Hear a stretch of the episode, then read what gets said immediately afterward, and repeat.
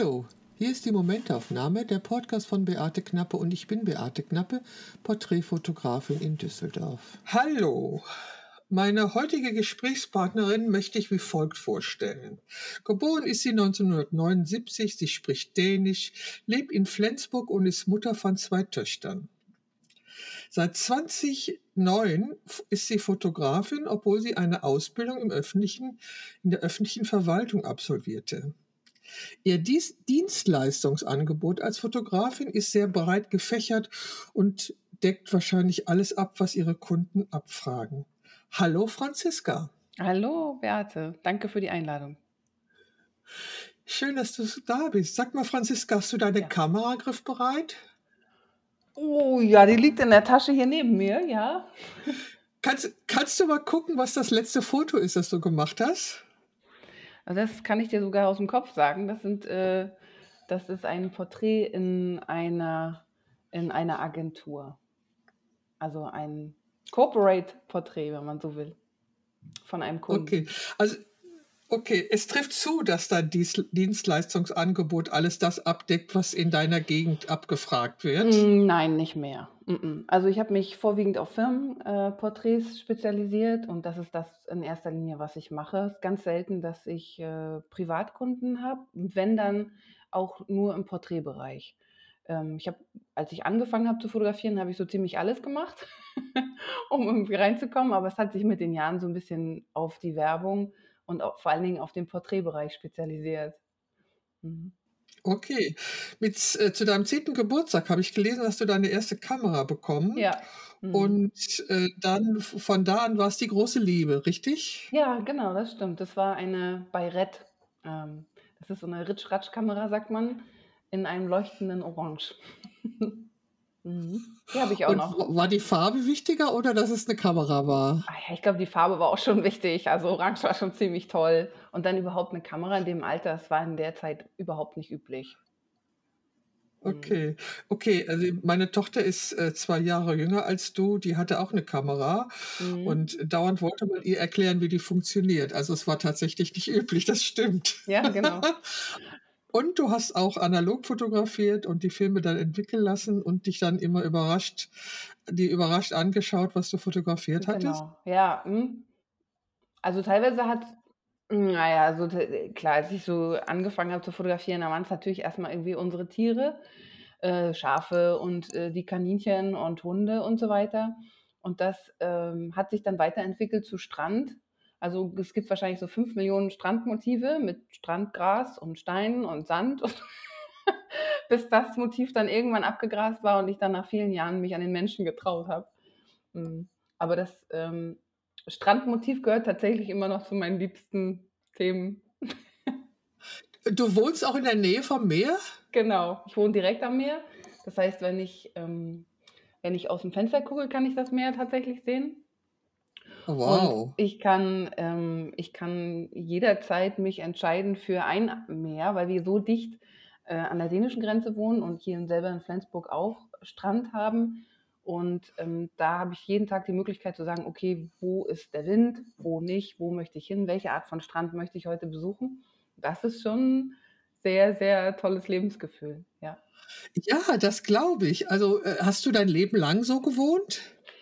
Im Prinzip ja. Ich hatte ein paar Ausreißer in meinem Lebenslauf. Da hat es mich dann so ein bisschen in den Süden verschlagen. Der Liebe wegen bin ich dann so ein bisschen äh, durch die Welt getingelt, aber bin dann doch immer wieder ans Meer zurückgekommen, ja. Wahnsinnig. Was ist Heimat für dich? Ein Gefühl, ein Ort, ein Mensch? Ja, sowohl als auch. Ähm, es sind in erster Linie die Menschen, ja, aber da ich auch sehr oft und sehr gern alleine bin, sind es auch Orte, die ich gefühlt in- und auswendig kenne. Also es ist der Baum, der da seit meiner Kindheit steht und es ist der gleiche Weg, der zum Strand führt, aber es ist genauso dieses Umfeld, wenn ich zum Beispiel einkaufen gehe und die Leute, die mich halt seit Kind kennen, dann immer sagen, na, Fränzchen, hast du nicht auch was vergessen? Papi nimmt immer die Brötchen so und so mit, nimm die doch mal auch mit. So, dann weiß ich, ich bin wirklich zu Hause, weil keiner kennt mich so gut wie die Bäckersfrau. Ähm, das ist für mich auch Heimat, ja. Äh, sag mal, Franziska, mit welchen drei Worten würdest du dich selber beschreiben? Uh, das ist schwierig, Beate. Drei Worte, ja. Ich, also ich, ich selbst glaube, bin sehr ein sehr sonniger Mensch. Ähm, Schattenseiten hat man ja sowieso, aber glaube ich grundsätzlich, also Sonne verbinde ich, äh, Freigeist und trotzdem sehr bodenständig. Ich glaube, das. Wow. Ja, ich glaube, das sind so man merkt, da sind schon so ein paar Widersprüche drin. Der bodenständige Freigeist. Ja, aber das ist doch, das ist doch Leben, oder? Das Ja, ist ja. also, Ja, wenn ja. wir alle Strom, wenn wir alle stromlinienförmig wären, das wäre doch langweilig. Ja, absolut. Sag, sag mal, was ist das schönste Kompliment, das dir jemand mal gemacht hat? Ähm, äh, das ist ein Kompliment, was ich immer wieder, äh, hören darf, was mich immer wieder, äh, so ein bisschen zucken lässt. Das ist das: „Ich freue mich auf dich.“ Ah ja. Und das Wieso? äh, ja, weil ich immer denke, das ist etwas, was ganz besonders ist, dass sich jemand auf mich freut, dass ich komme, dass jemand sich Zeit nimmt, um mich zu sehen, mit mir etwas zu machen. Das finde ich, ist eines der schönsten Komplimente, die ich bekommen kann. Okay, ich habe mich auch auf dich gefreut und unser Ja? Gespräch. Ähm, aufmerksam geworden auf Franziska bin ich äh, über Instagram, weil ich gesehen habe, dass sie da ein Buch veröffentlicht hat. Und zwar ein Buch mit dem Titel Frauenbilder, Lebensfreude als Schönheitsideal. Und äh, wie die geneigten Zuhörer meines Podcasts ja wissen, ist das ja in der letzten Zeit auch mein Thema. Mhm. Doch bevor wir auf dieses Buch jetzt näher eingehen und die Projekte, die damit zusammenhängen, möchte ich noch ein bisschen mehr über dich erfahren, Franziska. Na los. Ist das in Ordnung? Ja, was ist denn los? Könntest du dir ein Leben ohne Internet vorstellen? Absolut. Ja. Echt? Ja, ich bin ein, äh, Verfechter des analogen Lebens. Obwohl ich sehr viel im Internet unterwegs bin und die Möglichkeiten auch nutze, kann ich mir das sehr gut vorstellen und ich weiß, dass es mir auch durchaus gut tun würde. Ja, also gut tun würde uns allen mal et- eine Pause einzulegen, das ist richtig. Aber Mhm. also ich, ich liebe die Möglichkeiten des Internets. Ich finde das Angebot wahnsinnig. Also was es mir ähm, alles ermöglicht, finde ich schon großartig. WhatsApp und dass ich irgendwie Ferienhäuser bieten, buchen kann oder mir Mhm. angucken kann, wo das ist und Filme gucken kann und ich weiß nicht was alles. Mhm. Egal, so unterschiedlich sind die Menschen. Sag Ja. mal, äh, auf was könntest du in deinem Leben nicht verzichten? Hm, das ist schwierig. Also, ich glaube auf auf Nähe. Also, echte echte Nähe von Menschen. Okay. Also, Verbundenheit, dass man immer zumindest einen Menschen in der Nähe hat, der einen versteht oder es zumindest versucht. Ja. Okay, okay. Und welchen Beruf würdest du ausüben, wenn Geld keine Rolle spielen würde?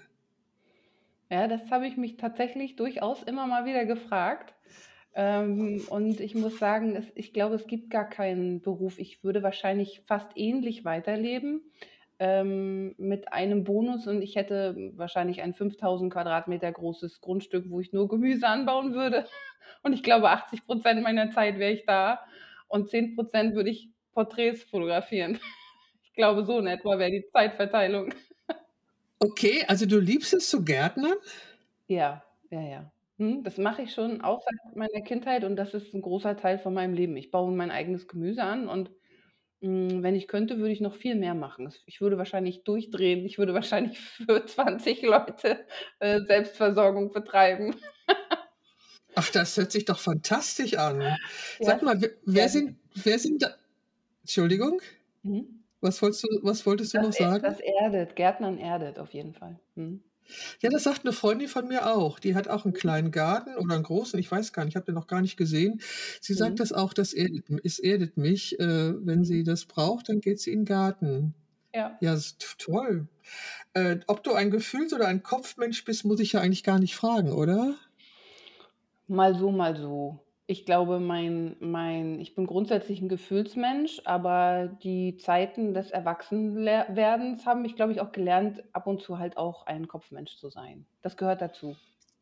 Ja. Sag mal, wer sind denn deine Vorbilder, äh, jetzt hauptsächlich in der Fotografie?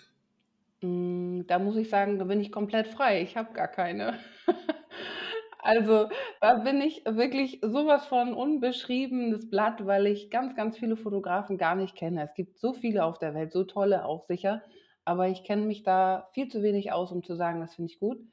Was ich was mein Vorbild immer war, ähm, im Umgang mit Menschen, war in gewisser Weise meine Mutter, die hatte meine Mutter, die hatte so ein Talent, Menschen einfach zu kriegen. Das heißt, die hat einen mürrischen älteren Herrn einfach mit so viel Charme ausgehebelt. Und das war für mich eigentlich immer so ein Vorbild, dem anderen den Wind aus den Segeln zu nehmen. Äh, und das hat mir in der Fotografie extrem viel geholfen. Ja, das Also, glaube ich. das war eher so das, äh, der Umgang mit anderen Menschen. Ja, Okay. Welche Sache fällt dir an anderen Menschen als erstes auf? die Ausstrahlung. Positiv, negativ, müde, kämpferisch, wieder borstig oder wie man sagt. Schlechter Tag, guter Tag, zufrieden, nicht zufrieden, verloren, geliebt, einsam. Ja, so die Dinge, die fallen mir relativ schnell auf. Und wenn du schlechte Laune hast, möchtest du lieber alleine gelassen werden oder jemanden haben, der dich aufmuntert? Aufmuntern eher nicht. Ähm, es gibt also, das kann mein mein Lebensgefährte unfassbar gut. Es gibt diesen Moment, wo man es selber gar nicht mehr so richtig entscheiden kann oder ich nicht mehr richtig entscheiden kann. Und wenn dann ein Mensch kommt, der dich nicht ablenken will, sondern dich einfach so nimmt, wie du gerade bist, mit all den Stacheln, die du gerade ausfährst, dann dann ist es perfekt. Und das kann Torben sehr gut. Das heißt, er findet die Mischung aus mich fünf Minuten in Ruhe lassen, aber dann mir die Geborgenheit zu geben. Und das ist, Ach, das toll. das, ja, das ist das, was mir sehr gut tut. Werden wahrscheinlich jetzt andere denken, ich will das auch. Ja, bitte, wenn ihr einen findet, der so ist, krallt ihn euch. Ja, aber, aber hallo, das würde ich aber auch sagen. Das hört sich ja wirklich toll an. Ja. Und genau, die, genau dieses Umfeld macht es dir auch möglich, dich mit so schwierigen Themen zu beschäftigen, wie du das in deinem Buch Frauenbilder gemacht hast, nehme ich an. Ja, Beate, genau so ist es. Ähm, ich kann da auftanken. Weißt du, ich kann dann auch wirklich durchhängen und ich kann dann auch mal weinen, weil es mich auch berührt und ich kann dann auch das alles anzweifeln, was ich mache. Und ich habe dann so diesen Platz, wo ich mich ja wieder aufpäppeln kann und wo ich auftanken kann. Ja. Alleine würde ich das viel schwerer schaffen. Mhm. Ja, also ich finde das erste Bild auf deinem Buch wirklich, das strahlt Lebensfreude aus. Also ich werde natürlich unter diesem Podcast alle Links zu dir einstellen und auch das Titelbild von deinem Buch einstellen, damit die Zuhörer nachschauen können, wovon ich rede. Also dieses Foto von einer Frau, die ins Wasser geht, die Arme hochreißt, das ist für mich wirklich Ausdruck purer Lebensfreude. Man kann es richtig spüren, dass diese Frau sich im Wasser wohlfühlt. Erzähl doch mal was zu den Projekten, die sich in diesem Buch, die du in diesem Buch versammelt hast. Ja, das sind zwei Projekte ganz unterschiedlicher Art. Im Grunde ist dieses, dieser Slogan Lebensfreude als Schönheitsideal ja der Oberbegriff. Und dieses eine Projekt heißt Oben ohne. Da geht es darum, dass ich Frauen äh, porträtiert habe während der Chemo und dann einmal nach der Reha, um zu zeigen, wie die Veränderung der Frau ist, wie die Ausstrahlung ist. Und dabei ging es nicht um dieses Vorher-Nachher, sondern wir haben ja mitten in der Chemo angefangen und haben dann nach der Reha fotografiert. Da ging es eigentlich um dieses Nachher-Nachher oder mittendrin nachher. Ähm, das war spannend, weil sich nicht nur verändert hat, dass die Frauen plötzlich keine Haare hatten oder ich kannte sie ja nur ohne Haare und dann nach der Reha plötzlich Haare hatten, sondern es war eine ganz andere Veränderung in der Ausstrahlung, in der, in der Sichtweise der Dinge man hat ganz andere Themen zum Beispiel angesprochen. Was hat geholfen während dieser schweren Zeit? Was, was, was hat gestärkt? Was war zusätzlich schwierig? Und das haben wir dann in Porträts umgesetzt. Wir in dem Falle, ich habe fotografiert und meine Freundin äh, Cora Steinwelle hat das Make-up dazu gemacht. Und Sag mal, wie, bist, wie seid ihr überhaupt auf die Idee gekommen? Hat eine von euch selber eine Erfahrung mit Krebs gemacht? Also wir haben im Umfeld leider, so wie die meisten Menschen auch, das äh, Thema immer wieder präsent. Aber zum damaligen Zeitpunkt hatten wir, waren wir beide so weit, dass wir gesagt haben, unser, unsere Selbstständigkeit läuft gut und wir sind beide quasi im Schönheitssektor unterwegs. Und da haben wir überlegt, dass wir in dem Bereich irgendwas machen können, was etwas, was einer Frau etwas geben kann. In einem Moment, wo es eben vielleicht gar nicht so vorrangig um Schönheit geht, sondern da geht es natürlich ums Überleben, da geht es ums Essentielle. Und dann haben wir uns dazu entschlossen, so ein Thema anzugehen, zu sagen, wir, wir gehen mal in den Bereich. Und wir haben einen kurzen Aufruf gemacht und dann haben sich leider, muss man ja sagen, sehr viele Frauen gemeldet. Mhm. ich kenne das. Ich habe ja auch zu dem Thema gearbeitet. Ja. Ich, ich, ja, ich weiß, es ist wirklich erschreckend. Äh, ja. Also ich war dann, ja, also das heißt, ihr, also ihr seid schon von dem Thema Schönheitsideale gekommen und habt ja. euch das angeguckt und habt gesagt, habt gedacht, da muss es ja noch was anderes geben und das würden wir gerne verbildlichen. Ja, richtig. Gerade weil Cora ja vorwiegend Bräute geschminkt hat und immer äh, dieses, dieses Ideal und dieses Schöne und dieser, dieses Glückliche. Und dann haben wir halt uns entschlossen zu sagen, wir gehen jetzt in einen Sektor, wo es halt nicht so üblich ist, dass man sich so hübsch macht und dass man sich vor die Kamera stellt. Ja, ja, aber das ist, das, das ist doch schon ein Angang. Also ja. sich bewusst für die Schattenseite zu entscheiden. Ja, ja, ja, wir sind ja auch relativ naiv da rangegangen. Wir hatten ja keine Erfahrung damit, das hat uns auch geholfen.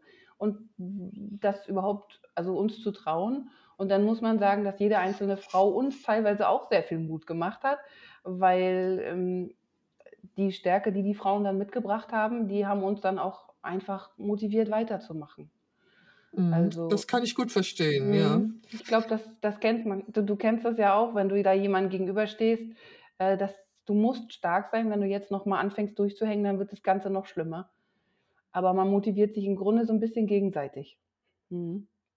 Also ich, ich war, als ich das Projekt angefangen hatte, war ich irgendwann an einem Punkt, da ich dachte, ich kann nicht mehr weitermachen. Ja, ja glaube ich. Und da, sitzt, da sitzen Frauen vor mir, die sind jünger als meine Tochter und die haben einen genetisch bedingten Brustkrebs. Also ja. das ist ja nun wirklich die, die schlechteste Nachricht, die es geben kann. Und ähm, ja. ich habe dann weitergemacht und ich bin wirklich sehr froh, das gemacht zu haben, weil es hat mich demütig gemacht gegenüber mhm. dem Leben und gegenüber der Tatsache, dass ich schon so wesentlich älter bin als alle Frauen, die vor meiner Kamera standen.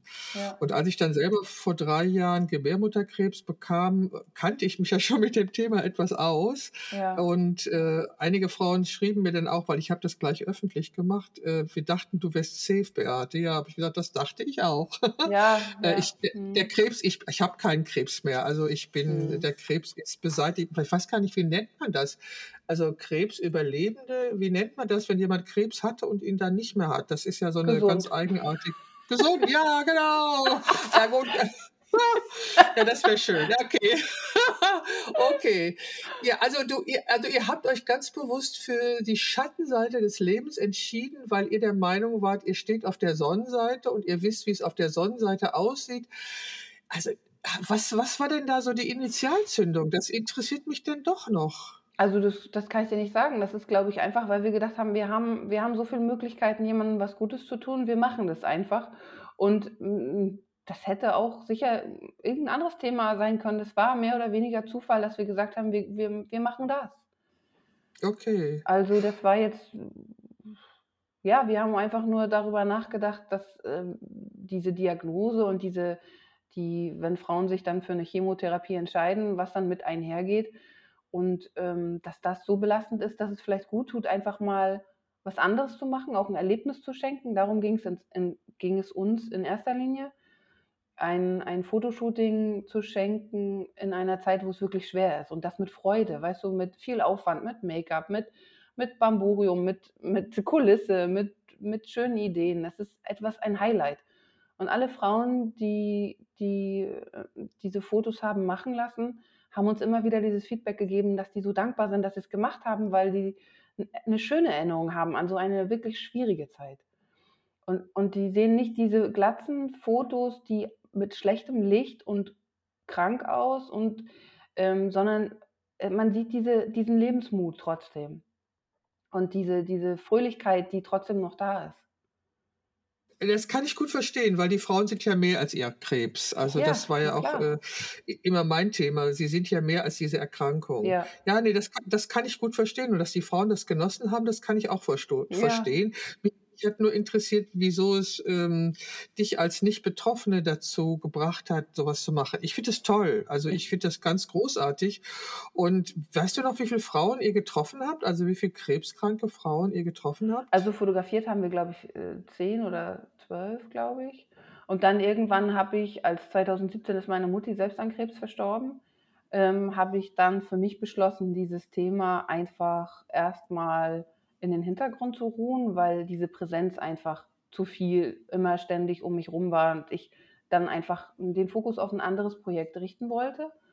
Und ähm, um dann auch wieder in Sachen Schönheitsideal zu bleiben, äh, bin ich dann auf dieses 4000 Karat Projekt gekommen. Da geht es dann mhm. wiederum um allgemeine Schönheitsideale, die uns Frauen so auferlegt werden oder wir uns selbst auch auferlegen. Und da geht es tatsächlich um Körperformen jeglicher Art. Und da habe ich dann 2017 mit angefangen. Ja, das, und das, diese beiden Projekte hast du dann zu einer Ausstellung zusammengeführt und ja. daraus ist dann das Buch entstanden. Richtig, genau. 2021 war das äh, 4000 Karat Projekt abgeschlossen und ist dann mit der ersten Ausstellung dann quasi gekürt worden, muss man sagen. Da wurden dann alle Bilder das erste Mal äh, öffentlich gezeigt und das war einer der schönsten Momente, die ich bis jetzt erleben konnte, war die Vernissage, weil ähm, alle Frauen da waren und keiner hat es bereut. Mhm. Das war so der Ritterschlag, wo ich dachte, hoffentlich kommt jetzt keiner rein und reißt ihr Bild runter. Das war schon, war mhm. schon schön. Ja. Also deine Frauen waren dann in der Ausstellung, haben ihre Fotos gesehen und ja. waren alle begeistert. Ja, also die haben natürlich ihre Fotos vorher schon bekommen und so, aber sie, das war dann irgendwie so eine schöne, schöne Atmosphäre. Wir haben ja quasi nicht mich gefeiert als Fotografin, sondern wir haben uns gefeiert, dass wir das zusammen gemacht haben. Dass jede einzelne Frau sich getraut hat, äh, da mitzumachen, Mut zu machen, mhm. also voranzugehen und zu sagen, ich zeige mich, na klar. Und das war so, das war so, das war eigentlich dieses Highlight der Vernissage. Zu sagen, das haben wir zusammen gemacht und jetzt ist es fertig, jetzt ist es vollbracht. Äh, du hast, glaube ich, in deinem Buch und auch auf deiner Seite hast du Bilder von dieser Ausstellung. Ja. Sag mal, das sind ja alles riesige Bilder und jede Menge. Wie hast du denn das finanziert? Das war wirklich, das war wirklich ein Angang. Geplant war eine viel, viel kleinere Ausstellung 2021 und zwar im Rathaus damals der Stadt Flensburg. Und gedacht waren so sechs, sieben, acht Bilder. Dafür habe ich ein Förderansuchen geschrieben bei der bei der Stadt und habe das auch bekommen für, den, für diese fünf oder sechs Bilder oder ich weiß jetzt nicht mehr genau, wie viel es waren, waren nicht so viele mit Rahmen. Und das wurde dann auch genehmigt. Jetzt kam Corona und es hieß ja, also im Rathaus äh, brauchen wir es nicht ausstellen, weil das ist ja alles geschlossen, da kommt ja niemand hin und guckt sich das an. Aber da hatte sich dann jemand äh, dort vom Gleichstellungsbüro mit eingesetzt. Ich habe eine andere Idee. Wir haben leerstehende Immobilien die gehören zwar nicht der Stadt, aber ich habe einen guten Draht. Ne? Und so gab es sich eins zum anderen. Ich bekam einen wunderschönen Ausstellungsraum, eine riesige Fläche, wo mal ein Geschäft drin war und das leer stand. Ja, nun dachte ich, wenn ich da jetzt zehn Bilder reinhänge, dann sieht das ziemlich schlimm aus. es verläuft sich so ein bisschen. Ähm, was mache ich denn jetzt? Und dann bin ich auf den letzten Drücker wirklich an meine Kunden rangegangen. Also ich habe ja für und ich fotografiere ja für große Unternehmen und habe gesagt, so und so ist es, ich brauche eure Hilfe. Und es ist tatsächlich oft wirklich zwei Monate vorher dazu gekommen, dass diese ganze Ausstellung von meinem Netzwerk finanziert wurde. Und, Ach, wie großartig. Ja, und wir haben noch zwei Tage vor der Ausstellung haben wir die Bilder gerahmt. Und ganze, ich glaube, zwölf Stunden vor der Vernissage habe ich mit meinem besten Freund Jörg Österreich, der auch Fotograf ist, die Bilder an die Wand genagelt, tatsächlich genagelt. Wir waren beide total übermüdet, ähm, aber hoch motiviert. Und am nächsten Tag standen wir da in Schale und haben so getan, als ob das natürlich ganz professionell, easy going, lange vorbereitet war. war es nicht, aber es hat funktioniert. Also großartig, du, also deine Leidenschaft äh, bringt auch Früchte, trägt auch Früchte. Ja, und vor allen Dingen, ähm, man muss sagen, alleine ist es sowieso schwierig. Deswegen hilft es immer ungemein. Man hat ein Netzwerk, man hat Freunde, man hat Familie. Wenn die einen unterstützen, dann ist das schon immer eher machbar. Und so war es in dem Fall auch. Alleine hätte ich es auch nicht geschafft. Ja, aber es ist doch toll. Also ja. du hattest die Motivation. Also es hört sich doch wirklich traumhaft an. Ja. Ähm, ja, doch toll. Und dann hast du danach, äh, ist das Buch gedruckt worden ja. und also das lag noch nicht vor zur Ausstellung, sondern das Nein. hast du danach gemacht. Das war so ja, schade. Bisschen, ja, das war ja, ich hätte ja nie im Leben gedacht, dass ich ein Buch mache. Beate, das war ja im Grunde ähm, nach den ersten drei, vier Wochen Ausstellung, ähm, kamen die Leute immer mal wieder auf mich zu. Ich war oft selbst da in der Ausstellung. Kamen die Leute auf mich zu und haben gesagt, die Bilder sind ja richtig schön, aber wo kann man denn die Texte kaufen? Und dann habe ich irgendwann gedacht, wie was, die Texte kaufen? Also da habe ich überhaupt nicht mit gerechnet, denn zu jedem Bild hing dann immer so ein, so ein Text über die Geschichte der Frau und so weiter. Und viele haben dann einfach dann spätestens bei den Texten gestanden und haben geweint, weil sie es so berührt hat. Ich war darüber total überrascht. Und dann kam eigentlich erst der Gedanke, okay, ich, ich mache das zu einem Buch. Und deswegen war es zur ersten Ausstellung noch gar nicht fertig. Das gab es noch gar nicht. Da war dann am Ende der Ausstellung erst die Idee geboren. Mhm. Ja, aber toll, dass du es gemacht hast. Ja, danke. Da haben auch wieder viele geholfen. Es ist auch kein Einzelwerk. Ja. Du sprichst von, von äh, der ersten Ausstellung. Du hast die Ausstellung noch an anderen Orten gezeigt. Ja, wir haben jetzt äh, letzte Woche gerade die zum sechsten Mal aufgebaut. Wir gehen jetzt raus aus Flensburg und sind jetzt gerade in Schleswig und werden jetzt demnächst hoffentlich nach Nordfriesland und dann hoffen wir oder hoffe ich zumindest, dass es dann mal ein bisschen weiter weg geht. So, dass wir so ein mhm. bisschen auch in den Süden gehen können oder einfach mal raus aus Schleswig-Holstein. Mhm. Wie ist denn die Resonanz der Besucher? Was ist denn das, was sie sagen, wenn sie die Ausstellung sehen? Also die Resonanz habe ich ja vorwiegend in der ersten Ausstellung bekommen. Bei allen anderen Ausstellungen war ich nicht, nicht ganz so oft vor Ort. Ähm, es gibt so Schlüsselbilder, sage ich mal, die Menschen äh, ganz oft berühren. Und dann gibt es unterschiedliche Meinungen, weil 26 verschiedene Frauenbilder haben natürlich eine breite Ausstrahlung, wenn man so will. Gibt es immer eine Frau, die auf dich zutrifft mit dem Thema, das sie darstellt. Mhm. Insofern hat da, mhm. glaube ich, haben da die meisten Besucher so eine Lieblingsfrau oder ein Lieblingsthema oder auch ein Thema, was sie aktuell gerade berührt. Aber es gibt so ein, zwei Bilder, da glaube ich, äh, sind viele, bleiben da länger stehen und haben damit zu kämpfen. Und unter mhm. anderem ist es ein Bild, das zeigt meine Freundin Inge. Und Inge war 75 und hat sich in einem Bikini-Unterteil, in einem quietschgelben äh, auf einer Brücke hingestellt mit einem gelben Handtuch und einer gelben Badekappe. Also oben ohne quasi, aber ähm, in, dieser, in dieser wilden Ostseelandschaft. Und da war für viele ganz klar dieser Schockmoment. Das war mir gar nicht so bewusst, weil es Inge ist. So. Aber für viele Frauen ja. war das diese Urangst, dieses Altwerden. Dieses einfach da kann ich das, Frau alt werden. Ja. Und mhm. da waren dann so die meisten, wo die gesagt haben, oh, das ging dann doch tiefer, als ich es erwartet hatte.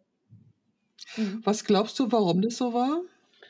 Ich glaube daran, dass es einfach für uns Frauen noch so fest verankert ist, dass äh, wir, solange wir attraktiv sind und solange wir, was das wirklich schön sind, solange sind wir populär, solange sind wir hm, fotogen. fotogen, solange sind wir gern gesehen und umgarnt und vielleicht auch im Mittelpunkt. Und ich glaube, das ist einfach eine Angst, dass es irgendwann nachlässt. Ja, dass wir bis zu dieser Zeit funktioniert, so nach dem Motto, funktioniert das und dann guckt uns keiner mehr an.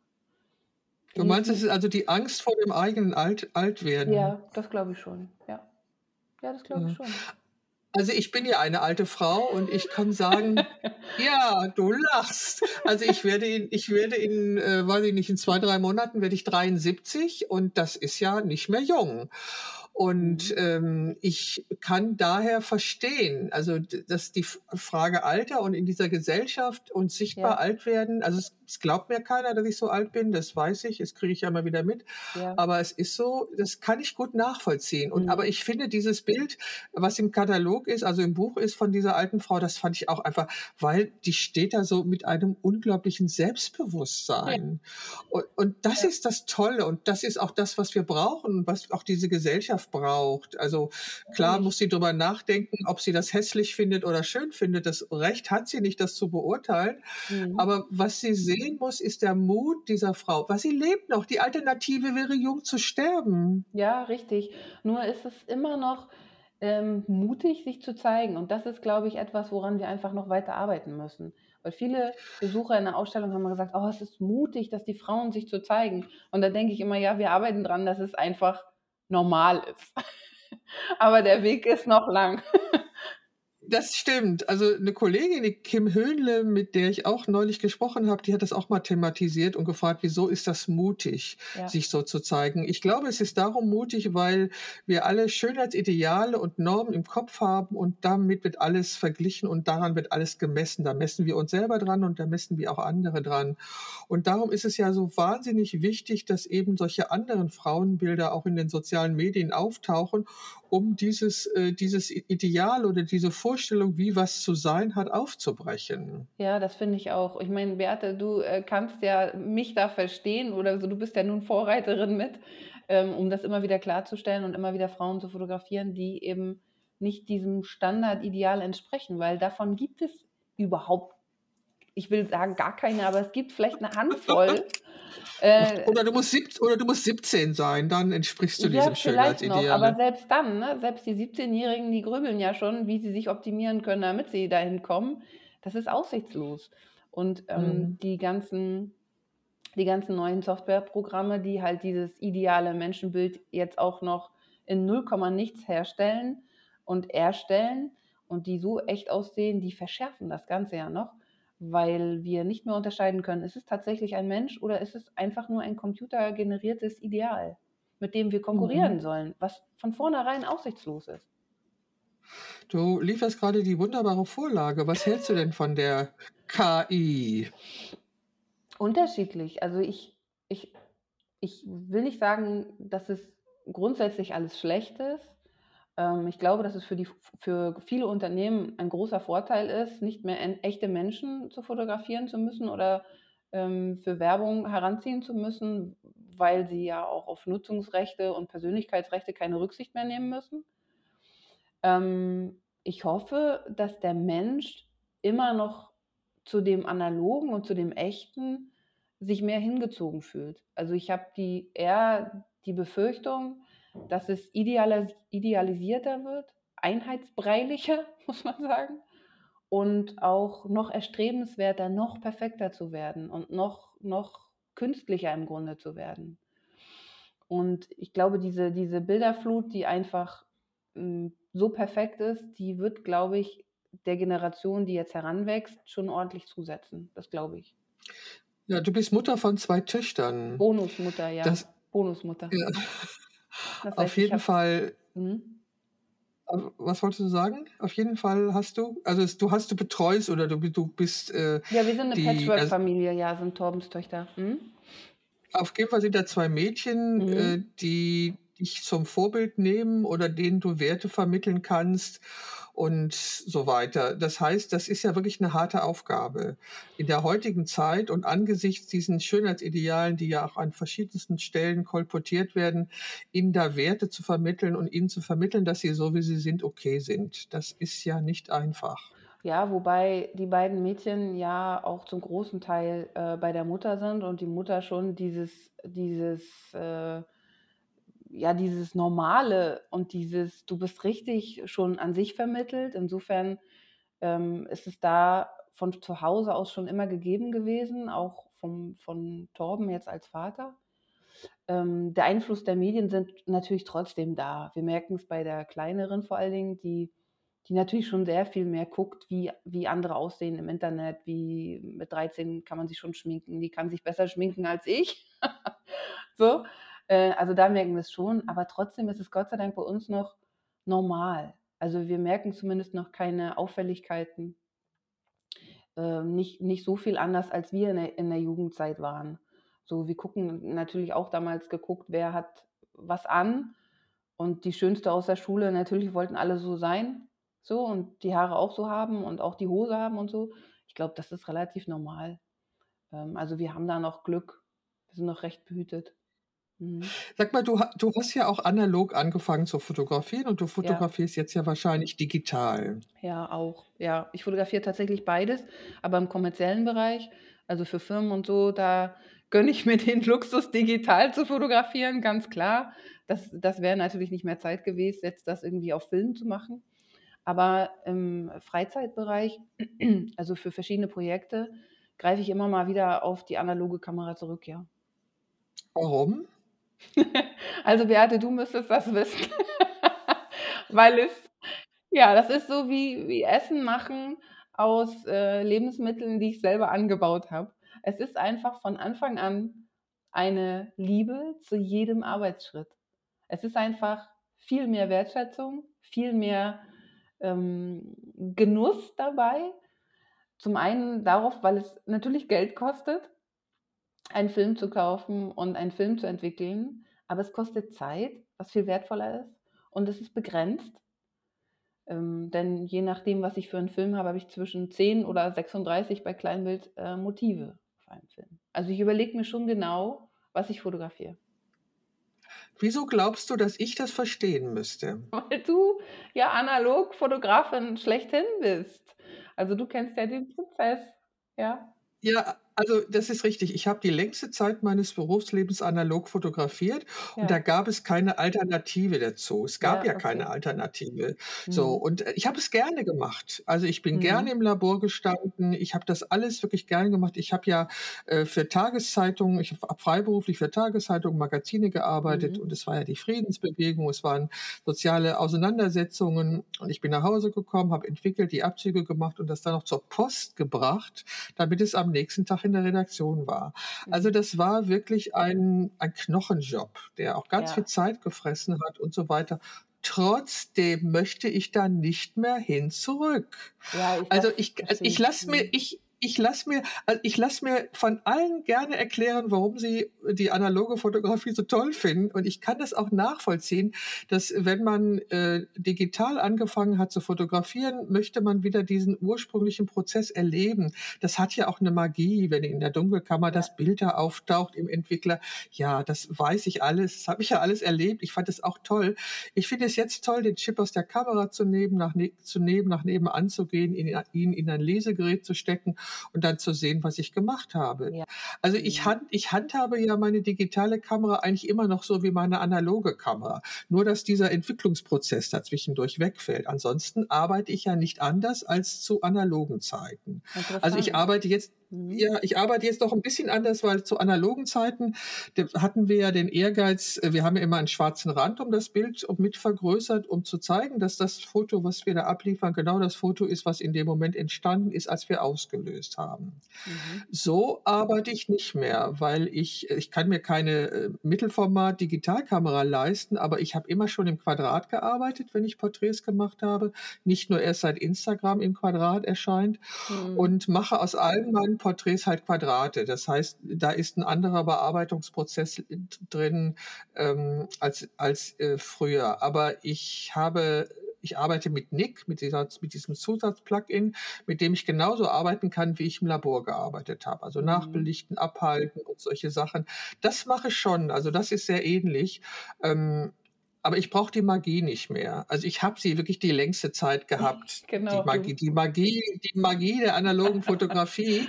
Und mhm. ich, also ich, ähm, also ist es sicherlich mache ich bei einem Shooting manchmal 600 Auslösungen. Ja, schon. Das ist, das hätte ich mit Film niemals gemacht. Aber das heißt nicht, dass ich ähm, jetzt nicht mehr so sorgfältig fotografiere, wie ich analog fotografiert habe. Mhm. Das heißt es für mich nicht. Also das weiß ich hundertprozentig, dass ich äh, trotzdem, ähm, also ich bin ja auch hauptsächlich Studiofotografin, das mhm. ist auch eine ganz bewusste Entscheidung, dass ich habe auch schon on Location gearbeitet, aber ich arbeite jetzt gerne in der Ruhe des Studios und da kann ich eben alles entscheiden, das Licht und, und das alles habe ich in der Hand, in, das mache ich auch in der Ruhe. Und wie gesagt, ich würde nicht anders arbeiten.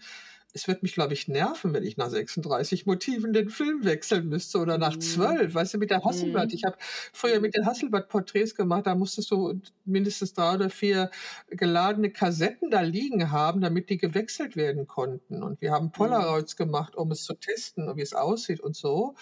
Und ich, ich war mal, ich habe mal ähm, eine Broschüre fotografiert für ein Ministerium. Da war ich bei einer Rechtsanwältin, die hat bei jedem Blitz die Augen zugemacht. Oh. Ja. Analog, Super. analog. die mhm. Serie hieß die ja? Schläferin. So, und dann habe ich wirklich bei jedem Polaroid hatte die Frau die Augen zu. Weil du hast deine Augen nicht unter Kontrolle. Wenn die nee. zugehen, gehen die zu. Das kannst du nicht verhindern.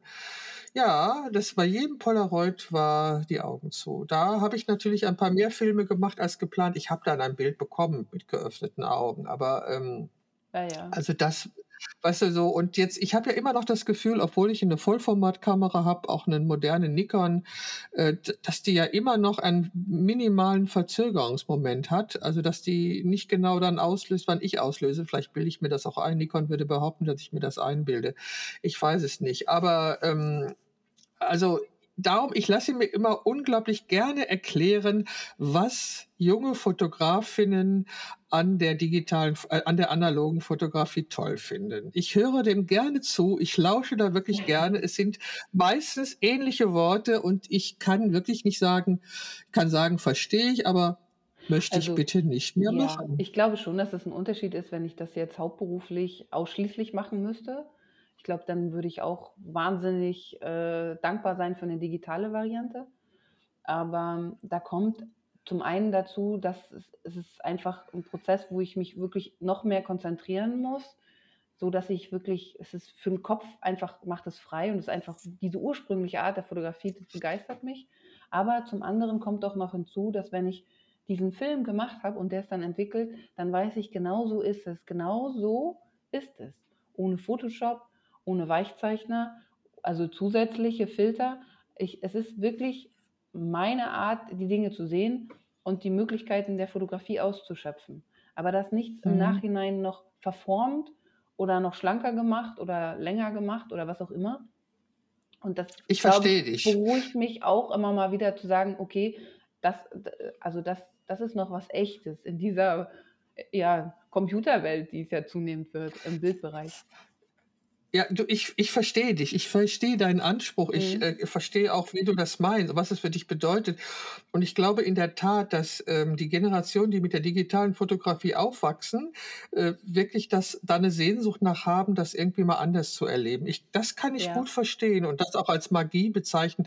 Ich weiß doch auch noch, wie, wie, wie der Moment, wenn das Bild auftaucht, das war schon, ja, aber gut, wenn du es dann jeden Tag machst und wenn du nicht nur ein Bild machst, sondern jeden Tag mehrere klar, Bilder, dann, dann. Wird das, ne, es wird normaler. Weißt du, es, es ist einfach so, äh, es, es, ging nicht anders. Es war vollkommen normal so. Und mhm. ähm, ich, also ich brauche immer noch, ich brauche immer noch das ausgedruckte Bild und meinen Kunden habe ich immer auch die ausgedruckten Bilder gezeigt zur Auswahl, ja. weil ich finde, Bilder gehören ausgedruckt und Bilder gehören entweder in ein Buch oder an die Wand. Also ja. das nur digital zu haben, das finde ich ganz schön scheußlich. Das reicht mir auch nicht. Also ja. nein, nein, nein, nein, das ist, also obwohl, wenn ich meine Bilder nach Instagram stelle, dann habe ich da eine gewisse Distanz zu und kann auch noch mal gucken. Und aber ich brauche, ich brauche auch das ausgedruckte Bild und ich arbeite auch gerade wieder an einem weiteren Buch. Also ich brauche schon das ausgedruckte Bild. Ja. Das ist für mich das richtige Foto. Das ist richtig. Sag mal, wie sieht denn dein nächstes Projekt aus, was du planst? Also ich bin quasi schon mittendrin im nächsten Projekt. Ähm, das heißt Ü75, Menschen über 75. Und mhm. da geht es gar nicht so um Körper, Form oder dergleichen oder um Schönheitsideale. Aber es geht natürlich schon um die Wahrnehmung Menschen, die über 75 sind. Was äh, mir immer ein bisschen in den Medien aufgestoßen ist, dass so Menschen, die in Pension sind, immer als die liebevollen Großeltern dargestellt werden, mit vollem weißen Haar, gut beleibt, aber dennoch fit, kümmern sie sich rührend um die Enkel oder starten jetzt erst richtig durch. Und beides finde ich irgendwie total skurril, weil im Grunde ändert sich, bis auf die äußerlichen Erscheinungen, ändert sich an dem Menschen, der irgendwann mal jung war, überhaupt gar nichts. Also die Gefühle verändern sich nicht, die Sichtweise ändert sich nicht, der, der Mensch an ey, sich ey, ändert ey, sich nicht. Ey, ey, ey, ey, also ich hoffe, also, also ich weiß, dass du es anders meinst, aber ich glaube schon, dass sich Menschen entwickeln und dass Menschen wachsen ja, und dass sie sich das verändern. Und ich, aber die Seele ja, und, grundsätzlich bleibt immer gleich. Also es mag sein, dass du eine Ausnahme bist, aber ich glaube, die meisten Menschen, für die spielt Zeit keine Rolle. Die bemerken wir erst, wenn wir in den Spiegel gucken oder wir sehen ein Foto von uns, wo wir denken, was? Das kann doch gar nicht wahr sein. Ich fühle mich immer noch wie so in dem, in dieser Entwicklungsstatus, wie ich stehen geblieben bin, so fühle ich mich immer noch und da bleibe ich eigentlich. Und deswegen finde ich so auch, ja, ich finde es auch unhöflich und übergreifend, Menschen nach einem Alter nachher zu, ja, diesen Klischee Großeltern äh, zu symbolisieren. Und das ist das, was mir den Medien immer zunehmend aufgefallen ist. Dass es da viel zu wenig Individualismus gibt, ja. Und Na, ich weiß genau, was du meinst. Also ich kann, ich, ich glaube, ich verstehe, was du meinst. Also dieses, äh, ja, also Diese ich glaube, ich verstehe, was du ja, diese Individualität geht einfach verloren nachher. Also es, es, es wird gar nicht mehr so auf den Menschen geguckt, sondern es ist dann allgemein alter Mensch. Das war's. Also das ist mhm. dann irgendwie nicht mhm. mehr diese Vielfalt, die es dann in den ganzen Altern, anderen Altersgruppen gibt. Und, Du hast vollkommen recht. und deswegen zielt dieses Projekt darauf ab, zu sagen, ich fotografiere, das sind jeweils Porträts, aber auch sehr aufwendig, weil das Leben und etwas, was vielleicht nicht gelebt wurde, ähm, was vielleicht immer nur in Aussicht stand oder geträumt wurde, das kommt auf ein Foto. Es gibt also ein Leben, ein Foto. Und da muss man schon so ein bisschen Lebensgeschichte aufrollen, um das dann äh, auf ein Foto zu bringen. Das sind manchmal sehr skurrile Themen und manchmal ganz bodenständige Themen. Und ja, da haben wir jetzt, habe ich jetzt äh, das dritte Shooting in dieser Serie und es haben sich vorwiegend Männer gemeldet. Also Aha. ja. Wo hast, du den, wo, hast du den, wo hast du den Aufruf gestartet? Immer dann, wenn ich Menschen getroffen habe, habe ich denen das erzählt und so verbreitet sich das. Plus natürlich in den sozialen Medien habe ich das immer schon mal wieder ange, angesprochen. Ja. Und dann sind viele, die das hören und die fragen dann so in der eigenen Familie. Sag mal, und ha haben die Abgebildeten schon das Foto gesehen? Ja. Hm? Und sind sie alle damit einverstanden? Bis jetzt ja. Also sie fanden, fanden das sehr, also sie waren ja natürlich logischerweise erstmal schon von der Idee ähm, mitgenommen. Das heißt, du kannst ja kein Foto machen und den anderen irgendwie überraschen, sondern du erzählst ja erstmal das Leben oder der, der andere erzählt dir das Leben, dann suchst du dir irgendwas raus, findest eine Idee und dann musst du es umsetzen. Das heißt, Bislang war es immer so, dass äh, also die gesagt haben, ja, das äh, klingt ja spannend. Ja, klar, machen wir. So, wo ich immer dachte, oh Gott, hoffentlich lehnst du dich jetzt nicht zu weit aus dem Fenster. Ne? Es soll ja auch auf gar keinen Fall lächerlich wirken.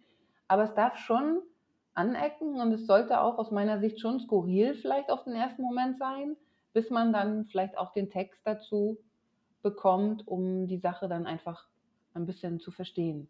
Weil ich glaube, das braucht man mhm. schon weil es sind halt keine Fotos von Menschen über 75, die halt sentimental aus dem Fenster schauen. doch nicht, doch nicht. nee, genau. Und man sieht so die Falten und man bewundert die, die, die Linien des Alters, auf gar keinen Fall, sondern es ist wirklich knackige Lebensgeschichte. Mhm, das hört sich spannend an. Ja. Äh, wann, wann willst du, wie lange willst du das Projekt machen oder also, was ist das? Mein, mein Zeitfenster ist irgendwie fünf Jahre. Zu sagen, in fünf Jahren habe ich das abgeschlossen. So. Weil das ist ah, auch ja. so zeitaufwendig, dass du ja auch wirklich erstmal in das Leben des anderen so ein bisschen eintauchen musst. Du musst erstmal verstehen, worum ging es. Das geht nicht beim ersten Kaffee. Die meisten lassen im wahrsten Sinne des Wortes die Hosen nicht gleich runter. Das heißt, du musst da schon ein paar Mal so ein bisschen reinhören, man muss Vertrauen haben, so. Und dann kommen so Dinge ans Tageslicht oder werden dann erzählt, die vielleicht gar nicht so offensichtlich waren. Da wird dann schon mal über Träume gesprochen, die sich nicht erfüllt haben. Oder über Dinge, die, die nicht so gut gelaufen sind. Oder über Sachen, über die die ganz, ganz glücklich waren. Und das, diese Dinge versuche ich dann einfach zu vereinen. Also das, das Markante an dem Leben vielleicht. Das, was vielleicht gar nicht mhm. alle wissen, die im Umfeld leben. Also mit anderen Worten, ein sehr anspruchsvolles Projekt. Sehr. Deswegen fünf Jahre, glaube ich, ist eine gute Zeit. Und jetzt kommt der Knaller, Beate. Ich fotografiere es wirklich zum großen Teil mit alten analogen Kameras. In der Hoffnung, Ach. immer Kameras zu finden, die dann auch so alt sind wie derjenige, der da porträtiert wird. Was nicht so einfach ist. Es haben sich jetzt immer, immer zu Menschen gemeldet, die weit über 80 sind und das macht die Kamerasuche nicht einfach. Ja. Bist du, bist du denn schon fündig geworden? Ja, ich habe jetzt Kameras? hier eine Rollei Flex, die durfte ich mir ausleihen. Und ähm, ja, insofern habe ich schon genug Kollegen, die auch so alte Kameras haben, aber natürlich sind nicht alle aus der Vorkriegszeit so super gut in Schuss. Also da geht es den Kameras wie den Menschen. Mhm. da muss man, muss man ein bisschen gucken, dass man da noch was Gutes findet. Ja. Also meine erste Kamera war ja auch eine Roller, die war das gleiche Baujahr wie ich, die funktioniert leider nicht Ah mehr. ja, Die habe ich siehste. neu die habe ich neulich mal versucht, äh, zu aktivieren, weil Mhm. in meinem Umfeld alle Leute so analog begeistert sind. Dann habe ich Ja. mich irgendwie anstecken lassen und dann habe ich geguckt, auch meine Kleinbildkamera, die äh, in der über 20 Jahre lang die Batterie ausgelaufen ist, die hat Ja. auch nicht mehr so gut mitgemacht. Und die Rollei, das ist eine zweieugige, das war meine erste Kamera, die ist Okay. genauso alt wie ich, aber die funktioniert auch nicht mehr. Ne, ja, Also die hat das ich glaube, irgendwas irgendwas tut's da nicht. Und Ja. dann habe ich gesagt habe ich gesagt: „Was mache ich hier eigentlich? Was soll das? Ich habe eine Kamera.“ Und ich hatte Ja, also ja, ich ja. ich musste mir vor 2 Jahren 'ne neue kaufen. Davor hatte ich die D700 und mit der war ich so was von glücklich. Da habe ich 4 Bodies von. Äh, Mhm. ich habe immer, wenn ich wenn ich irgendwo gebraucht einen sah, habe ich den gekauft, weil ich nicht Gefahr laufen wollte, dass mir mal meine Kamera ausfällt. Mhm. Und jetzt habe ich da habe ich da 4 Stück von und ein äh, Okay, das ist, so äh, Leidenschaft. ja, also die Kamera ist einfach großartig und ich habe 2 Enkelkinder und vielleicht bekommen die mal dann die Kamera und da werde ich drauf achten. Also die haben alle schon mehr Auslösung auf dem Buckel, als sie, äh, vom Hersteller her zugebilligt bekommen, alle schon mehr. Aber Mhm. sie haben immer noch funktioniert. Nur hat Nikon irgendwann gesagt vor 2 Jahren: „Frau Knappe, wir supporten die Kamera nicht mehr.“ Ja, das Ja, das und ist dann so häufig der ich Fehler das äh, das Problem, dass man dann wirklich gezwungen wird, auf 'ne andere Kamera umzustellen Ja, irgendwann, ne? ja, ja, Mhm. ja. Und ich bin also jetzt nicht so 'n Fan von spiegellos und anderen Sachen. Nein, nein, also ich werde mich da auch nicht mehr umstellen können. Da bin ich halt dann Mhm. doch zu alt zu. Ich will mich auch nicht mehr umstellen Mhm. und, äh, habe jetzt 'ne D780 und mit der komme ich auch gut klar und ich habe festgestellt, dass die tolle Sachen machen kann, die meine andere nicht konnte. Also ich bin da ganz zufrieden mit. Ähm. Franziska, es gibt in meinem Podcast noch so ein kleines Spiel. Das sind so Gegensatzpaare. Ich weiß nicht, ob du schon in meinen Podcast mal reingehört hast. Es Habe gibt ich. immer so 'ne so 'n Mhm. ja, so diese Gegensatzpaare und an dem Ja. Punkt sind wir jetzt. Okay, Ich bin werde dir gespannt. jetzt die Gegensatzpaare vorlesen. Also, iOS oder Android? Äh, iOS auf klar. Also, ich bin, äh, absoluter Okay. Apple-Fan. Apple-Fan. Okay. Liebe A Äpfel. an analog analog oder digital, das hast du schon beantwortet, du machst beides. Und dann ist die nächste Frage Windows oder Apple auch, äh, überflüssig, dann wirst du auch Apple-Computer haben. Ja, habe ich. Genau. Die wahre Liebe oder ein Sechser im Lotto? Ich glaube, es ist ein und dasselbe. Die Antwort hatte ich noch nie. Sehr schön. Theorie oder Praxis? Praxis. Gesund oder lecker? Ich bin beides. Beate. Ich bin beides. Okay. Bist du eher ein Morgen oder ein Abendmensch? Das kommt immer auf die Aufgaben an, die mir gestellt werden. Ich bin eigentlich beides. Ich bin ein kompletter Tag und kann auch Nachtmensch sein. Es hängt immer von dem ab, was mir geboten wird. Okay. Farbe oder schwarz-weiß? Farbe. Fotobuch oder Ausstellung? Ausstellung. Studio oder on Location? Studio. Zoom oder Festbrennweite? Mm. Beides. Kann ich so nicht sagen. Kommt immer drauf an. Blitzanlage oder Tageslicht? Blitz. Geplant oder spontan? Geplant. Lieber Wildcampen oder Luxushotel? Erst Wildcampen, dann Luxushotel. Auf der, auf der linken oder auf der rechten Bettseite schlafen? Auf der linken. Bier oder Wein? Mm, Schwarzbier ist auch schön. Mag ich auch sehr gerne. Beides Schoko aber eher selten. Mhm. Schoko oder Vanillepudding? Vanille. Tee, Tee oder Kaffee? Kaffee, ganz klar. Online-Shopping oder Einkaufszentrum? Mm, Online-Shopping. Süßes oder salziges Popcorn? Süßes. Fahrer oder Beifahrer? Fahrer. Kochen oder bestellen? Kochen. Ketchup oder Mayo? Mayo. Ich bin Mayo. Schokolade oder Chips? Chips. Waffel oder Pfannekuchen? Oh, beides. Ich würde mich nie entscheiden. Ich esse beides. Sprudel, Sprudel oder normales Wasser? Normales Wasser.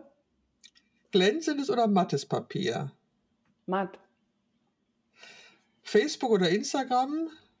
Beides doof. Brauche ich aber beides. Okay, soziale Medien, Fluch oder Segen? Beides. Händedruck weich oder fest? Fest. Spät ins Bett oder früh aufstehen? Also früh ins Bett und spät aufstehen würde mir lieber sein. Okay, Matratze oder Wasserbett? Matratze. Rührei oder Spiegelei? Rührei. Buch oder Hörbuch? Buch. Ich habe noch nie in meinem Leben ein Hörbuch gehört. Hast du was verpasst? Kino oder Fernsehen? Hm. Fernsehen. Fernsehen oder ein Buch lesen? Ein Buch lesen. Comedy oder Drama? Comedy, ganz klar. Film oder Serie? Film. Tattoo oder Piercing? Beides irgendwie komisch. ich habe allerdings Klassik, noch. Klassik oder Techno? Techno.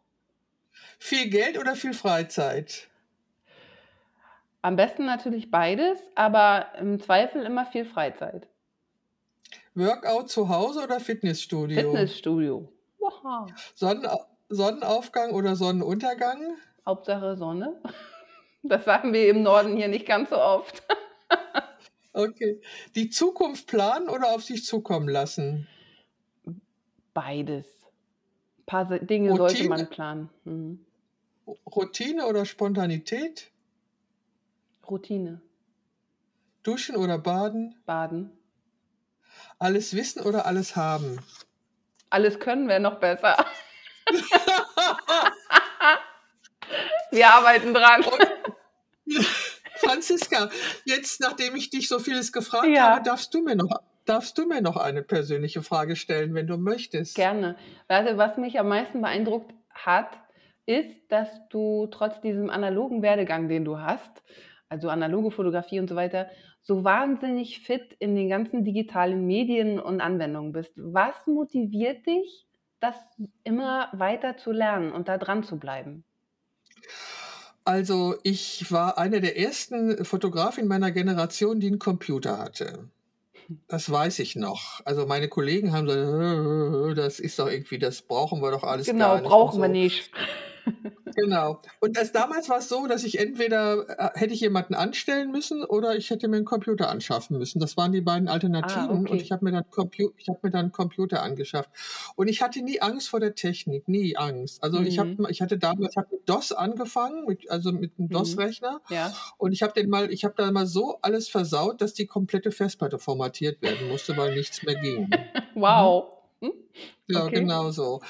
Also ähm, ja, ich finde es einfach spannend. Ich habe von Anfang an äh, das Internet, ich fand das alles total spannend. Also mich interessiert das wirklich sehr.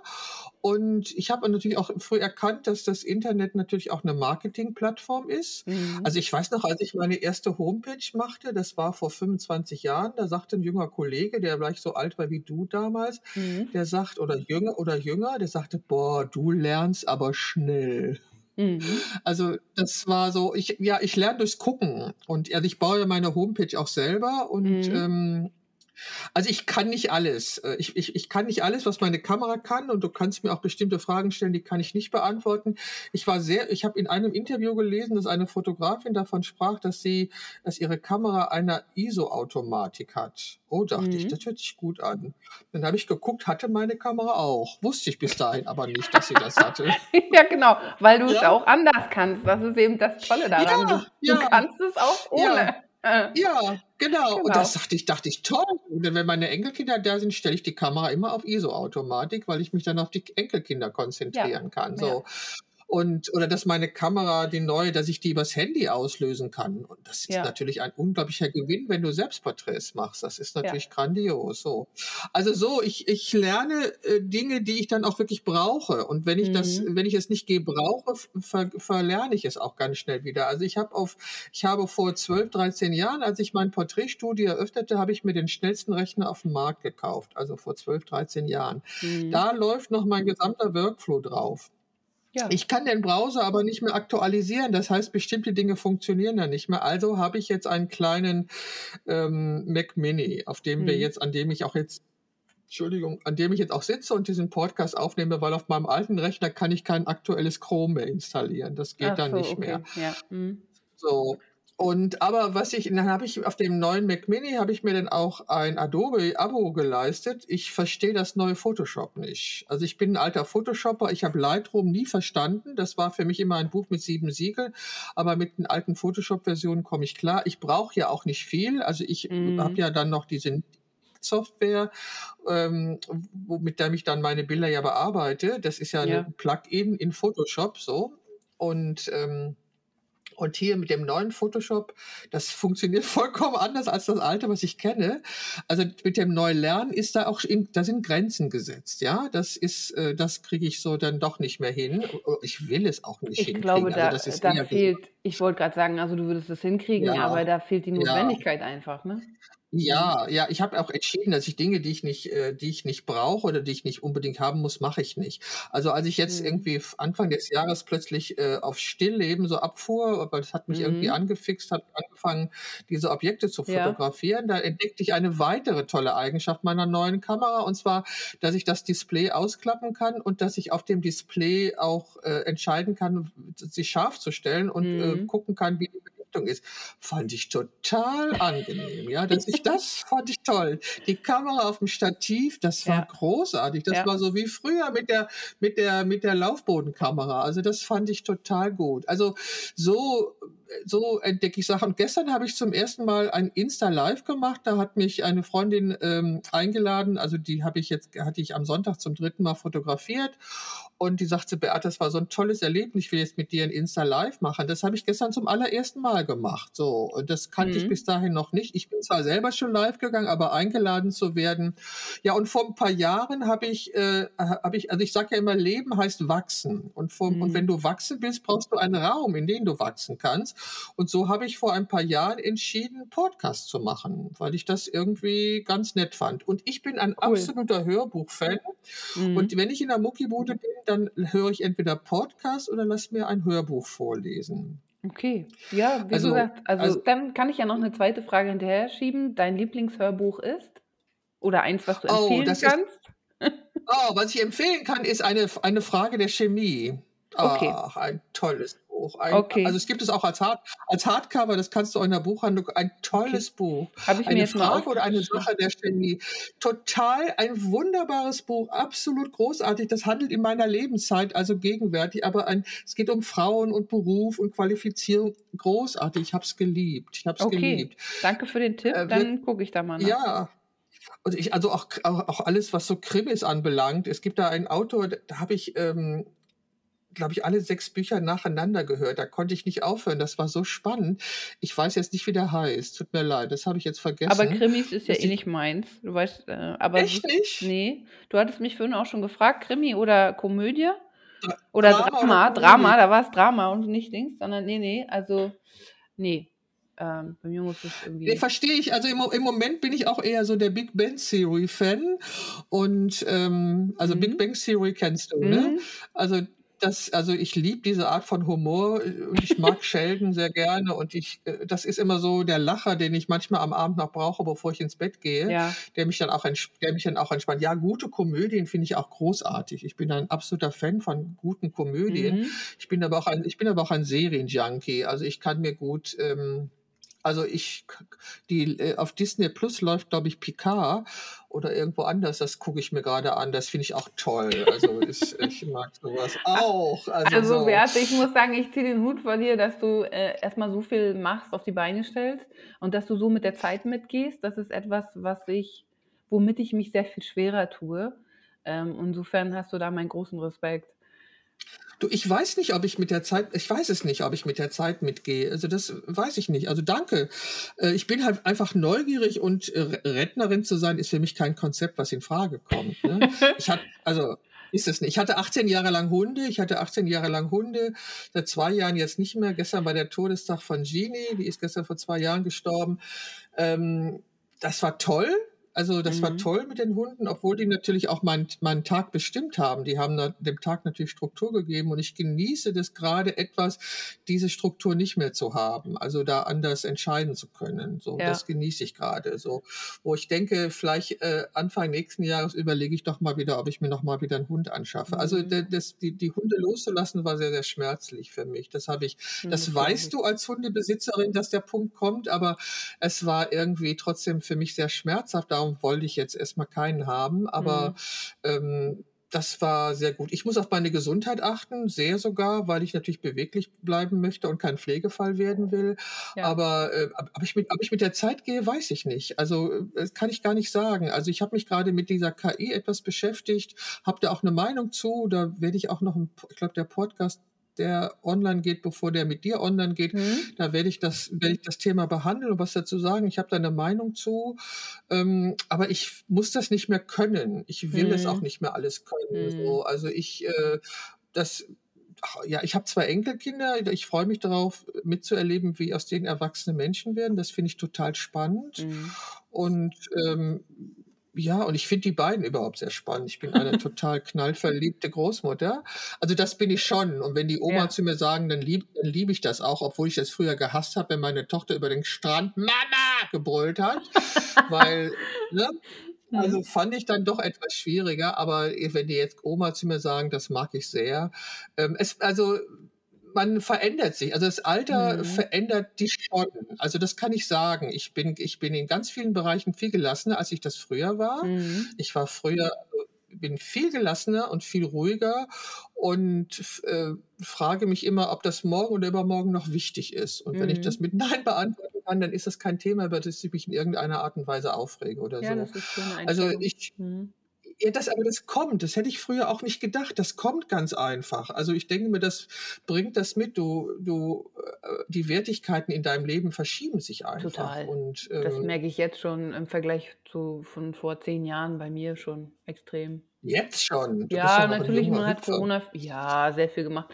Also ich, weniger von vielen Dingen weniger, aber ausgesuchter und nicht immer alles glauben und nicht immer gleich mitrennen und und viele Dinge einfach auch im Raum stehen lassen dürfen. Das finde ich ist auch ein mhm. Privileg des Erwachsenseins und Erwachsenwerdens Mhm. im langfristigen Sinne.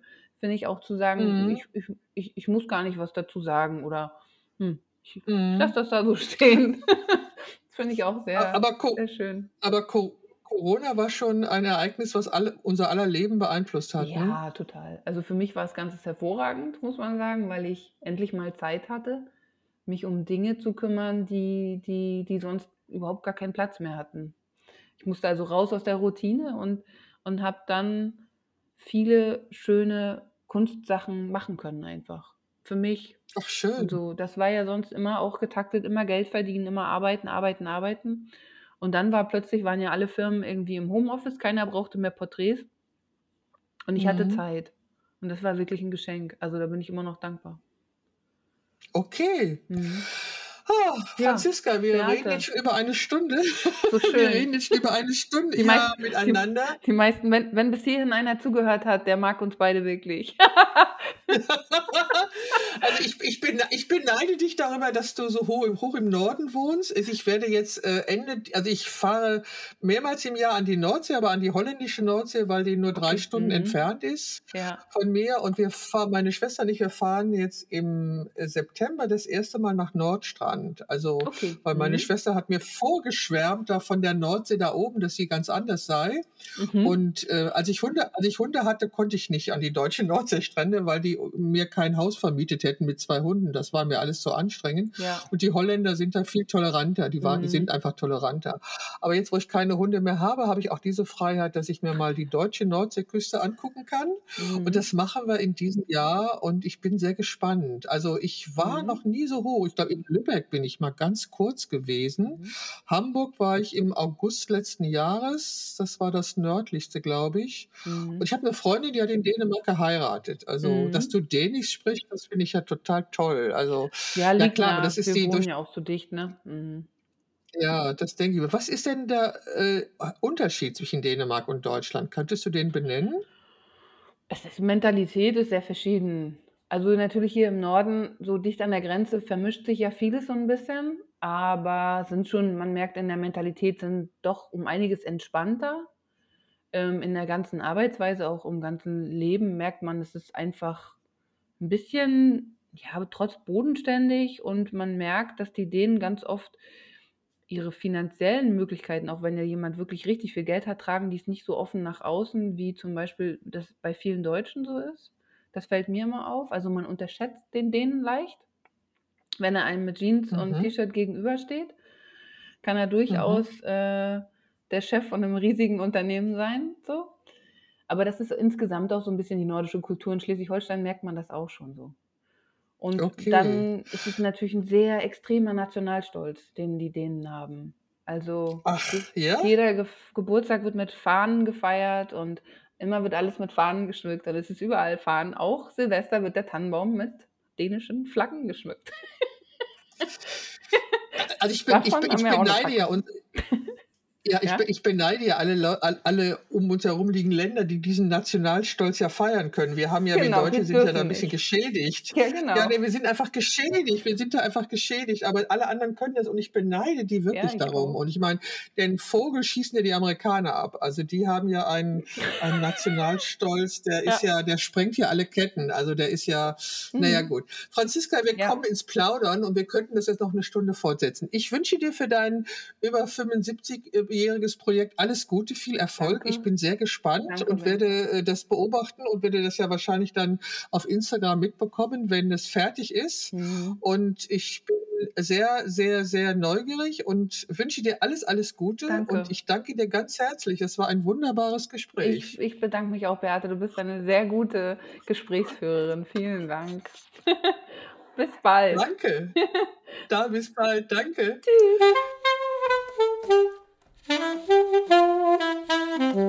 Das war sie, die Momentaufnahme, der Podcast von Beate Knappe und ich bin Beate Knappe, Porträtfotografin in Düsseldorf. Schön, dass du diesmal wieder dabei warst.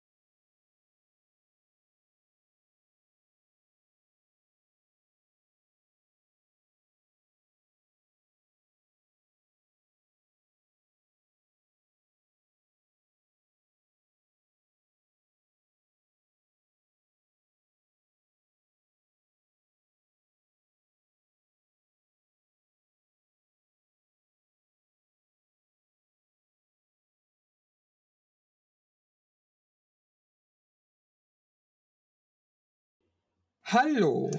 So. Meine heutige Gesprächspartnerin möchte ich wie folgt vorstellen.